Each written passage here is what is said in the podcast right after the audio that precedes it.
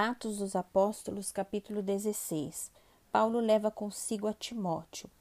Chegou também a Derbe e a Listra. Havia ali um discípulo chamado Timóteo, filho de uma judia crente, mas de pai grego. Dele davam bom testemunho os irmãos em Listra e Icônio.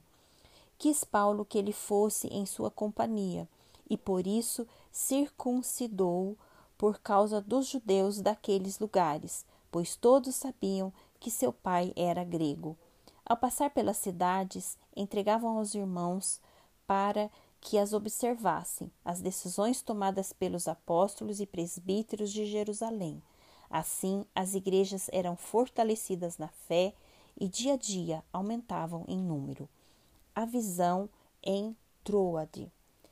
E percorrendo a região frígio-gálata, tendo sido impedidos pelo Espírito Santo de pregar a palavra na Ásia, defrontando Mísia, tentavam ir para Bitínia, mas o Espírito de Jesus não o permitiu. E tendo contornado Mísia, desceram a Troade. À noite sobreveio a Paulo uma visão, da qual um varão macedônio estava em pé e lhe rogava, dizendo: Passa a Macedônia e ajuda-nos. Assim que teve a visão, imediatamente procuramos partir para aquele destino, concluindo que Deus nos havia chamado para lhes anunciar o Evangelho. Paulo em Filipos, Lídia convertida. Tendo, pois, navegado de Troade, seguimos em direitura a Samotrácia. No dia seguinte, e Neápolis, e dali a Filipos, cidade da Macedônia, primeira do distrito e colônia. Nesta cidade permanecemos alguns dias. No sábado saímos da cidade para junto ao rio, onde nos pareceu haver um lugar de oração, e assentando-nos, falamos às mulheres que para ali tinham concorrido. Certa mulher chamada Lídia, da cidade de Tiatira, vendedora de púrpura temente a Deus, nos escutava. O Senhor lhe abriu o coração para atender às coisas que Paulo dizia. Depois de ser batizada, ela e toda a sua casa nos rogou, dizendo: Se julgais que eu sou fiel ao Senhor, entrai em minha casa e aí ficai. E nos constrangeu a isto. A cura de uma jovem adivinhadora. Aconteceu que, indo nós para o lugar de oração, nos saiu ao encontro uma jovem possessa de espírito adivinhador, a qual, adivinhando, dava grande lucro aos seus senhores. Seguindo a Paulo e a nós, clamava, dizendo: Estes homens são servos do Deus Altíssimo e vos anunciam o caminho da salvação. Isto se repetia por muitos dias. Então Paulo, já indignado, voltando-se, disse ao Espírito: Em nome de Jesus Cristo, eu te mando retira-te dela. E ele, na mesma hora, saiu. Paulo e Silas, açoitados e presos. Vendo seus senhores que se lhes desfizera a esperança do lucro, agarrando em Paulo e Silas, os arrastaram para a praça, à presença das autoridades, e levando-os aos pretores, disseram: Estes homens, sendo judeus, perturbam a nossa cidade propagando costumes que não podemos receber nem praticar, porque somos romanos. Levantou-se a multidão unida contra eles, e os pretores, rasgando-lhes as vestes, mandaram açoitá-los com varas.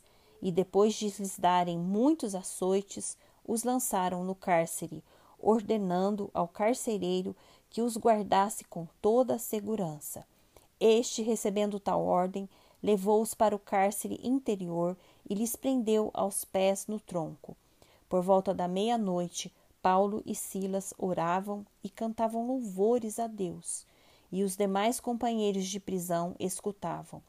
De repente sobreveio tamanho terremoto que sacudiu os alicerces da prisão. Abriram-se todas as portas e soltaram-se as cadeias de todos. A conversão do carcereiro. O carcereiro despertou do sono e, vendo abertas as portas do cárcere, puxando da espada, ia suicidar-se, supondo que os presos tivessem fugido. Mas Paulo bradou em alta voz: Não te faças nenhum mal, que todos aqui estamos. Então o carcereiro, tendo pedido uma luz, entrou precipitadamente e trêmulo, prostrou-se diante de Paulo e Silas. Depois, trazendo-os para fora, disse: Senhores, que devo fazer para que seja salvo? Responderam-lhe: Crê no Senhor Jesus e será salvo tu e a tua casa. E lhe pregaram a palavra de Deus e a todos os de sua casa. Naquela mesma hora da noite, cuidando deles, lavou-lhes os vergões dos açoites. A seguir, foi ele batizado e todos os seus. Então, levando-os para sua própria casa, lhes pôs a mesa, e com todos os seus manifestavam grande alegria por terem crido em Deus. Quando amanheceu, os pretores enviaram oficiais de justiça com a seguinte ordem: Põe aqueles homens em liberdade. Paulo e Silas livres da prisão. Então o carcereiro comunicou a Paulo estas palavras: Os pretores ordenaram que fossem expostos em liberdade. Agora, pois, saí e ide em paz. Paulo, porém, lhes replicou: Sem ter havido processo formal contra nós, nos açoitaram publicamente e nos recolheram ao cárcere, sendo nós cidadãos romanos. Querem agora, as ocultas, lançar-nos fora? Não será assim, pelo contrário, venham eles e pessoalmente nos ponham em liberdade. Os oficiais de justiça comunicaram isso aos pretores, e estes ficaram possuídos de temor quando souberam que se tratava de cidadãos romanos.